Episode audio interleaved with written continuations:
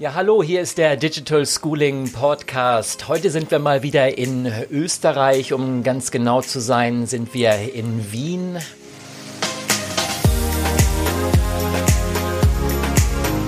Wir sind beim Lehrer für Mathematik und Musik an einer Mittelschule in Wien. So schreibt es Kai Hebein auf seiner Website smartraven.net. Und ich begrüße jetzt erstmal hier im Studio Kai Hebein.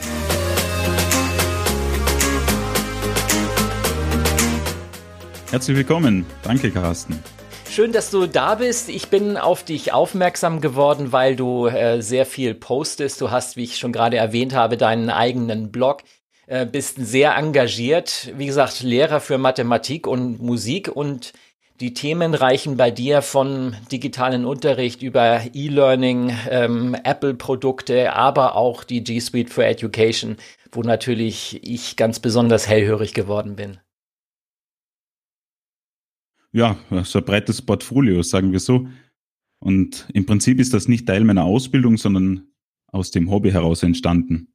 Also in den letzten Jahren vor allem hat sich eben gezeigt, dass äh, mein großes Interesse für digitale Medien auch praktisch für die Schule ist. Ja, was machst du denn genau an der Mittelschule? Also Lehrer für Mathematik und Musik, hm, aber jetzt die Digitalisierung, was hast du an der Schule umgesetzt? Also nachdem ich in die Schule gekommen bin hier in Wien, ähm, ursprünglich habe ich in Kärnten studiert, bin dann nach Wien gezogen, in die Schule ganz neu hineingekommen, habe eine, sagen wir, spezielle Klasse als Aufgabe bekommen, die fit fürs Leben zu machen. Und dann im zweiten Jahr ist es erst richtig losgegangen mit Mathematik, Musik und ein paar Randfächern und habe ganz schnell gemerkt, dass es ein ganz großes Problem in der digitalen Welt hier gibt denn die Schule ist einerseits schlecht ausgestattet gewesen oder de facto immer noch nicht perfekt ausgestattet. Das heißt, wir arbeiten mit Kreidetafeln. Ähm, die Schulhomepage war zum Beispiel ein großer äh, Themenschwerpunkt, also für mich ein Dorn im Auge, als Kommunikationsplattform überhaupt nicht genutzt und nicht aktuell, nicht schön designt. Und darüber hinaus haben die Schülerinnen und Schüler auch gar keine Möglichkeit gehabt, irgendwelche E-Learning-Tools zu verwenden, weil das eben nicht eingeführt wurde. Ich habe in der Schule, ähm, 2017 war das ungefähr, mal die damals Google Apps for Education ausprobiert, bin beim Lesen drauf gestolpert oder drüber gestolpert und habe meinem Direktor davon berichtet, der am Anfang aber auch, sagen wir, vorsichtig war in puncto Datenschutz und das ist doch der Name Google, der irgendwie nicht gerade äh, als erstes für Datenschutz steht, als Privatanwender auf jeden Fall oder als Privatanwender Sicht. Und habe da mal für ein, zwei Klassen E-Mail-Adressen angelegt. Rein, um damit im Unterricht zu arbeiten, damit die Schülerinnen und Schüler E-Mail-Adressen haben. Und jetzt, sagen wir so, hat sich das immer weiterentwickelt, dass immer mehr Klassen auch E-Mail-Adressen haben, wir mit Google Drive und Google Docs arbeiten, ähm, vor allem in einem Fach, das nennt sich digitale Grundbildung, ist äh, vor kurzem verpflichtend für alle Unterstufenschulen in Österreich eingeführt worden. Und jetzt, äh, dank unserer Krise, nutzen wir auch Google Classroom. Und die Implementierung war im Prinzip in der Woche, äh, das war der 16. März, genau, Montag, 16. März. Ich habe geahnt oder ich ahnte, dass die Schulen vielleicht geschlossen werden. Äh, eine Woche später waren die Schulen wirklich zu. Und da habe ich einfach in der ganzen Woche im Prinzip Google Classroom implementiert für die Schule, das Kollegium geschult mit Videotutorials, und das Ganze auch für Schülerinnen und Schüler, habe die restlichen Zugänge angelegt und nach und nach sind immer mehr Kolleginnen und Kollegen auf das System aufgestiegen und inzwischen haben wir bei 280 Schülerinnen und Schülern flächendeckend Google Classroom eingesetzt. Ja, nun ist Google Classroom ja nicht unbedingt äh, entwickelt worden, um äh, in einer Pandemie eingesetzt zu werden. Äh, Warum, warum habt ihr das vorher denn noch nicht ähm, im Einsatz gehabt? Denn wenn ihr schon mit, mit Drive und Gmail und so weiter mit der G Suite for Education gearbeitet habt? Ja, ähm, das ist eine gute Frage. Also grundsätzlich wäre die Arbeit vorher auch schon längst überfällig gewesen, um Classroom zu verwenden. Das Problem ist, Schule ist für mich ein sehr, sehr schleppender Prozess. Das heißt, rasche Änderungen gibt es eigentlich nicht. Und so war es bei mir eben. Ich versuchte das Ganze schon einzuführen, aber bin eben auf großen Widerstand gestoßen. Und wenn nur zwei, drei von 40 das Ganze einsetzen, dann erregt das eben gar kein Aufsehen, macht vielleicht gar keinen Sinn oder wird direkt von vornherein ausgeschlossen, dass man das überhaupt verwendet. Und jetzt eben, da war es so, dass ich gesagt habe zu meinem Chef, zu meinem Direktor, ähm, ich würde das gerne ausprobieren, das würde uns helfen. Und er war am Anfang auch noch sehr vorsichtig und hat gesagt, ja, wir wollen aber nicht irgendwen verpflichten, weil es gibt ja auch ältere Kolleginnen und Kollegen oder nicht technikaffine Leute. Und ich habe mir gedacht, nur mal mit den Freiwilligen, das waren so elf, zwölf Leute ungefähr oder vielleicht zehn. Und dann ist nach und nach direkt in der nächsten Woche ein ganz großer Teil vom Kollegium auch mit auf den Zug aufgesprungen und hat entdeckt, dass das eigentlich gar nicht schwer ist, sondern viel einfacher und große Vorteile bietet. Deswegen glaube ich, dass unsere ähm, E-Learning-Zukunft auch in Google Classroom weiterlaufen wird. Ja, du sprichst von, von elf Kollegen. Wie viele seid ihr denn insgesamt, damit wir das mal ins Verhältnis setzen? Wir sind ungefähr 40 Kolleginnen und Kollegen. Davon gibt es natürlich Integrationslehrerinnen und Lehrer. Da gibt es äh, also, äh, sagen wir, eine Bandbreite von verschiedenen Aufgaben und Positionen. Aktiv sind wir so 30 bis 35, die wirklich ja. in der Klasse stehen und unterrichten. Mhm. Jetzt, jetzt stellen wir uns einfach mal vor, wir ähm, sind jetzt bald aus dieser Krise raus, was wir natürlich alle hoffen. Wir haben einen Impfstoff gefunden und alles ist wieder gut. Äh, wird der Unterricht wieder so sein wie vorher? Ich habe von einem äh, Philosophen ein, äh, ein Experiment gehört. Und zwar, wir sollten uns nicht vorstellen, was ist danach, sondern wir stellen uns mal vor, wir sind im Herbst zum Beispiel oder vielleicht jetzt eher im Frühjahr 2021 und denken an die Zeit zurück. Das ist, glaube ich, viel einfacher. Ich denke, dass die Schule lange Zeit nicht mehr so sein wird, wie sie mal war. Wir starten jetzt in Österreich äh, in unserer Schule am 18. Mai, Montag, in Gruppenunterricht. Äh, die Klasse ist in halbe Gruppen geteilt. Wir wechseln die Tage ab ich glaube, das wird noch ein sehr langer Zeitraum sein, bis die Schule wieder so ist, wie sie, sagen wir, im Jänner oder Februar funktioniert hat. Also frühestens denke ich im boah, 2021 wahrscheinlich. Ich denke sogar nach Schulbeginn, wir wissen ja nicht, was kommt, könnte es immer noch so sein, dass E-Learning oder auch mal längere Zeit zu Hause sein und nicht in die Schule gehen, ähm, durchaus realistisch sind. Ja, Du schreibst auf deiner Website gleich auf der ersten Seite, dass du dich auch im, äh, im Bereich Flipped Classroom spezialisiert hast. Ich höre immer wieder, dass das äh, für viele erstmal noch kein Thema ist, beziehungsweise manche können mit dem Begriff auch gar nichts anfangen. Das klingt auf Englisch immer so schön, Flipped Classroom. Dann muss man auf der Wikipedia-Seite nachschauen, dass das irgendwie mit umgekehrter Klassenraum übersetzt ist. Vielleicht kannst du mal kurz erklären, was das ist und in welcher Art und Weise du dich spezialisiert hast. Mhm. Also da muss ich fast ein bisschen ausholen. Und zwar darauf aufmerksam geworden bin ich äh, bereits zu Studienzeiten, so Jahre 2016, 17, in dem Zeitraum, ähm, als ich im Mathematikstudium selbst Probleme hatte und auf den Christian Spannagel auf, äh, aufmerksam geworden bin auf YouTube. Der ist an der BH Heidelberg tätig, war da zu dieser Zeit ganz normal Mathematikprofessor und hat seine Videos, äh, hat seine Vorlesungen auf Video aufgenommen und über YouTube kommuniziert. Hat mir geholfen im Mathematikstudium und bin dann irgendwann mal auf ein Video gestoßen, wo er erklärt, warum er das überhaupt macht. Und da war eben dieses Flip Classroom Konzept. Dann habe ich mich eingelesen, bisschen eingearbeitet und dann später in der Praxis auch entdeckt, dass das für mich ein großer Vorteil sein kann. Grundsätzlich ist es so, wenn man zum Beispiel meinen Mathematikunterricht betrachtet, dann ist das also grundsätzlich mal so, die Schülerinnen und Schüler kommen in die Schule, ich erkläre ein Thema, dann ist meistens die Stunde schon zu Ende, die bekommen Hausübung für zu Hause, müssen die Hausarbeiten erledigen und genau hier entsteht das große Problem. Wenn nämlich jetzt die Schülerinnen und Schüler Probleme haben, weil sie zum Beispiel ein Thema nicht verstanden haben, dann haben sie keine Ansprechperson, die jetzt für Lösungsvorschläge da ist. Weil die Eltern schaffen es oft nicht oder vielleicht interessieren sie sich auch nicht. Im Endeffekt ist es halt so, dass die Hausübung nicht gemacht ist und in der nächsten Stunde geht es vielleicht mit einer kurzen Wiederholung direkt weiter oder vielleicht sogar ins neue Thema und da entsteht eine Lücke. Und der Flipped Classroom, der dreht diese Phase des Erklärens einfach um. Das heißt, mein Erklärunterricht findet bereits zu Hause statt und die Hausübung, also die Übungsphase, die ist dann in der Schule. Und wenn jetzt bei der Übungsphase Probleme auftreten oder Fragen auftreten, dann bin ich als Experte vor Ort und kann direkt helfen. Und umgesetzt habe ich das im Prinzip ganz einfach mit Lernvideos. Also ich habe meinen Mathematikunterricht zuerst direkt in der Mathematikstunde aufgezeichnet, während die Schülerinnen und Schüler äh, anwesend waren, ganz einfach über, über mein iPad als, als Kamera zum Beispiel oder direkt über ein Screen Recording Tool und habe das Video hinterher zur Verfügung gestellt für jene, die, die es noch nicht ganz verstanden haben. Und später habe ich das wirklich komplett umgedreht, also im Vorhinein zu Hause Videos produziert, über YouTube und eine eingerichtete Lernplattform kommuniziert, habe gesagt, die Schülerinnen und Schüler bekommen das als Hausübung, das sind so fünf Minuten, zehn Minuten, ähm, also meine Videos sind meistens so um die fünf Minuten lang, also ein, zwei Videos muss man ins Heft übertragen und danach im Unterricht arbeiten wir Übungsbeispiele durch.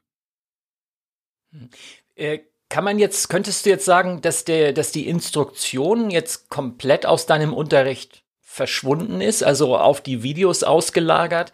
Oder passiert da immer noch ein bisschen was? Vielleicht 50-50? Wie würdest du das einschätzen? Das ist komplett individuell. Ich habe das äh, vor, vor ein paar Jahren versucht, direkt eins zu eins umzusetzen. Das heißt, vollkommene Erklärphase, also die Erklärphase komplett zu Hause und habe gemerkt, das funktioniert auch nicht 100 Prozent, denn ist nämlich, denn es gibt immer diesen einen Faktor, was passiert, wenn ein Schüler oder eine Schülerin das Video nicht angeschaut hat und nicht erarbeitet hat. Und um dem ein wenig entgegenzugehen, teile ich das Ganze. Flip Classroom ist sozusagen ein Teil von meiner Methodenkiste und darüber hinaus gibt es trotzdem noch in der Präsenzphase Erklärungen oder natürlich auch Gruppenarbeiten. Also es ist ein bunter Mix, kann mich nicht festlegen, 50-50, das ist themenabhängig, kommt darauf an, was wir genau im Unterricht machen. Einmal mehr Videos, einmal mehr in der Präsenz. Nun bist du ja ein ähm, relativ junger Lehrer noch und ähm, sehr technikaffin. Was müsste ein Lehrer können oder was müsste er sich aneignen, wenn er so ein Modell auch umsetzen möchte? Du hast gerade erzählt, zum Beispiel, du hast was erwähnt wie Screen Recording. Ähm, es gibt das iPad, mit dem du das Video aufnimmst. Du musst dieses Video sicherlich auch ein bisschen nacharbeiten. Man muss es dann hochladen, auf YouTube zur Verfügung stellen und so weiter. Wie viel IT-Know-how braucht man als Lehrer, um zu sagen, hey, ich möchte das jetzt genauso machen wie der Kai oder ähnlich? Das, äh, da gibt es zwei Herangehensweisen. Ähm, Flip Classroom muss nicht unbedingt ein Lernvideo sein, könnte auch ganz normal eine Portfolioarbeit sein. Äh, Flip Classroom könnte auch schon so beginnen, dass man sagt, liest dir die Seite im Buch durch und in der nächsten Stunde erarbeiten wir Übungen zu dem Thema. Also das geht im Prinzip ganz ohne IT genauso. Wenn man aber die IT hinzuzieht und zum Beispiel Videos produzieren möchte, dann äh, sage ich mal, wenn man das Internet, also den Browser bedienen kann und seine E-Mails abrufen kann, dann kann man im Prinzip schon ein wenig damit anfangen. Ähm, ein ganz nettes äh, Gerät ist im Prinzip unser Smartphone. Das bietet uns viel mehr Möglichkeiten, als, äh, als viele das nutzen. Das heißt, ich habe genauso angefangen, das Smartphone ähm, mit einem Stativ auf den Schreibtisch gestellt, habe dort drunter mein Heft gehabt und mitgeschrieben und direkt mitgesprochen. Und da habe ich immer wieder mal zwei, drei Anläufe gebraucht. Äh, später bin ich auf die Idee gekommen, man könnte ja doch ein Skript schreiben und ablesen. Das würde vielleicht in der Postproduktion Zeit sparen. Hat es dann im Endeffekt auch. Und Lernvideos für Schülerinnen und Schüler müssen nicht perfekt sein. Also wenn da ein Husten drinnen ist oder ein Nachdenken, eine kurze Pause oder man verspricht sich, das ist ja völlig normal. Und das ist auch authentisch. Es muss nicht immer das Nonplusultra perfekte Lernvideo sein. Unser, also gerade im, im Schulbereich haben wir ja ähm, Kinder größtenteils oder auch Jugendliche. Wir haben hier keine ähm, Akademikerinnen und Akademiker, die jetzt erwarten, dass das das High-End-Lernvideo ist. Mhm. Klingt super spannend. Also man kann mit kleinen Schritten beginnen. Man kann einfach auch mal sagen, ich, ich probiere es mal mit vielleicht einer Unterrichtsstunde oder, oder weniger aus. Ganz genau. toll fand ich auch noch, du hast ähm, gesagt, die, die Videos sind relativ kurz. Wie, wie kurz sind deine Videos? Ja, also im, im Durchschnitt so fünf Minuten. Ich habe mir so ein bisschen die Aufmerksamkeitsspanne von äh, Teenagern angeschaut und dann später auch von Kindern. Und die endet so nach drei, vier Minuten. So ein Video ist eben viel intensiver als eine Unterrichtsstunde. Fünf Minuten Video, würde ich sagen, ist schon fast eine halbe Mathestunde bei mir. denn es fehlen ja, also es fehlt die soziale Interaktion vollkommen. Es gibt keine Zwischenfragen, es gibt keine Begrüßung, äh, wo zuerst mal irgendwelche administrativen oder organisatorischen Dinge geklärt werden. Das heißt, diese fünf Minuten Video im Durchschnitt sind schon so intensiv, dass ich mit ein, zwei Videos eine ganze Unterrichtsstunde abdecken kann. Nur der Vorteil ist eben, ich muss ja in der Unterrichtsstunde oft das zwei, dreimal sagen, vielleicht sogar auf äh, verschiedene Arten und Weisen, einmal schneller, einmal langsamer. Und das habe ich mit dem Video ausgeklammert. Dort kann man auf Pause drücken oder auf YouTube sogar eben die Geschwindigkeit reduzieren, wenn es zu schnell geht. Super. Äh, zusätzlich auf deiner Website steht auch noch, dass du IT-Kustode bist. Ähm, für unsere Hörer aus der Schweiz und aus Deutschland, vielleicht kannst du kurz erklären, was das genau ist und wie du in diesem Rahmen auch anderen Schulen helfen kannst. Also IT-Kustode oder IKT-Kustode ist ein ähm, Amt unter Anführungszeichen in der Schule. Es gibt äh, für jeden Raum oder für jeden Gegenstand, für jedes Fach gibt es äh, ein sogenanntes Kustodiat. Das ist sozusagen der Betreuer. Das könnte zum Beispiel eine Person sein, die im Werkraum viel macht. Die ist dann wahrscheinlich Werkkustode oder Werkkustodin und übernimmt die organisatorische Arbeit dort oder zum Beispiel in der Schulküche oder vielleicht äh, für Geografiematerialien. Und in unserem Fall habe ich das vor rund eineinhalb Jahren für den IT-Sektor übernommen. Wir haben in der Schule von der Gemeinde Wien, das ist unser äh, Schulerhalter, der ist für die Finanzen und für die Ausstattung zuständig, ähm, WLAN bekommen, äh, vor allem für äh, Lehrende und für die Schülerinnen und Schülergeräte. Wir haben 26 Laptops mit Windows und können dort dann im Unterricht mit den Geräten arbeiten. Und jetzt braucht es eben eine Person in der Schule, die beispielsweise Updates installiert oder den Technik-Support ruft, wenn der Kopierer nicht funktioniert. Also das ist im Prinzip das Aufgabengebiet als IKT-Kustode in der Schule und ermöglicht mir im, äh, in diesem Rahmen auch gar keine Zusammenarbeit mit anderen Schulen. Das ist rein ein ganz kleines, ähm, sagen wir, Amt. Und alles, was im E-Learning-Bereich, Website-Bereich ähm, und auch die Arbeit mit anderen Schulen betrifft, das ist meine Freizeit und mein Hobby. Oh, vielleicht habe ich das deshalb verwechselt, weil äh, ich von anderen IT-Kustoden gehört habe, dass sie einfach sehr interaktiv auch mit anderen Schulen zusammenarbeiten, sich austauschen entsprechende Hilfestellung leisten und das so weiter. das Aber das ist dann freiwillig. Genau, meistens ist es freiwillig und es hängt natürlich auch äh, an der jeweiligen Schule. Es ist nämlich so, wir haben in Österreich zwei, ähm, sagen wir, Geldgeber. Wir haben Bundesschulen, da ist das Bundesministerium direkt zuständig. Das sind vor allem Oberstufen und Gymnasien, Berufsschulen.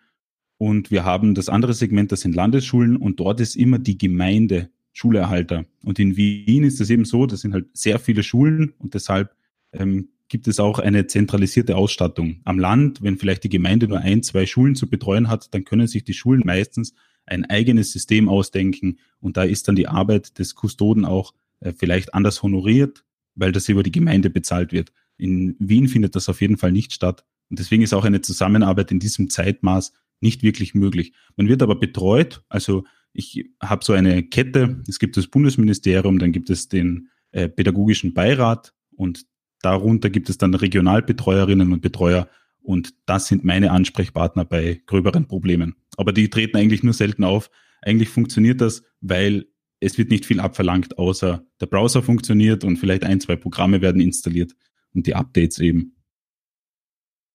Ja, schön. Vielen, vielen Dank. Also ganz, ganz viel tolle Informationen und ähm, hilfreich ist sicherlich auch für andere Schulen. Zum, als Einladung zum Nachmachen natürlich.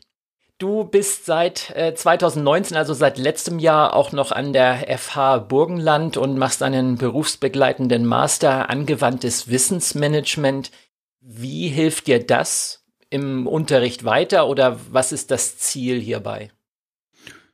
Ja, das äh, Ziel äh, hat sich mir selbst noch nicht so ganz gezeigt. Ich habe das Studium gemacht oder angefangen eigentlich, weil mir doch in der Schule ein wenig langweilig wurde. Ich habe viel äh, Prozesse, vor allem in der administrativen ähm, Komponente, versucht zu verbessern und habe es auch geschafft weitestgehend, so dass ich eigentlich weniger Zeit aufwende, als man mir vielleicht zutrauen würde, auch in der Leistungsbeurteilung. Ich habe versucht, Zeit einzusparen, wo es nur geht und mehr auf soziale Interaktion und soziale Arbeit äh, zu gehen.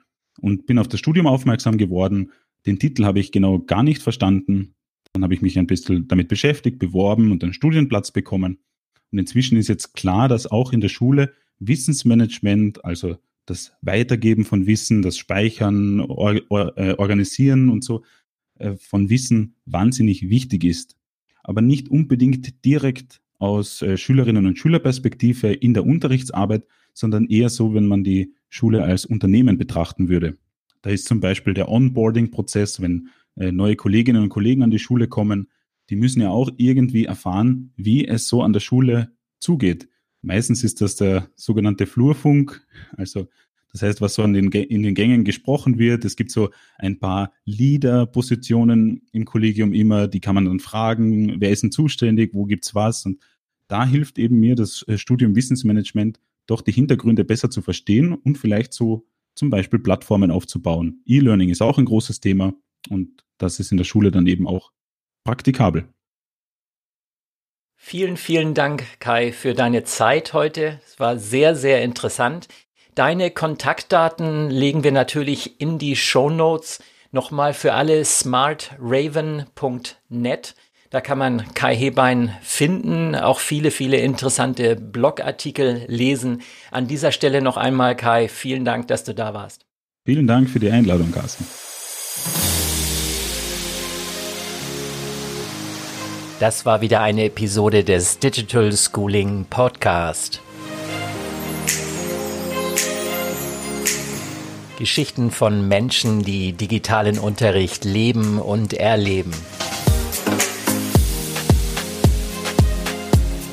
Weitere Informationen unter www.digitalschooling.de.at oder .ch.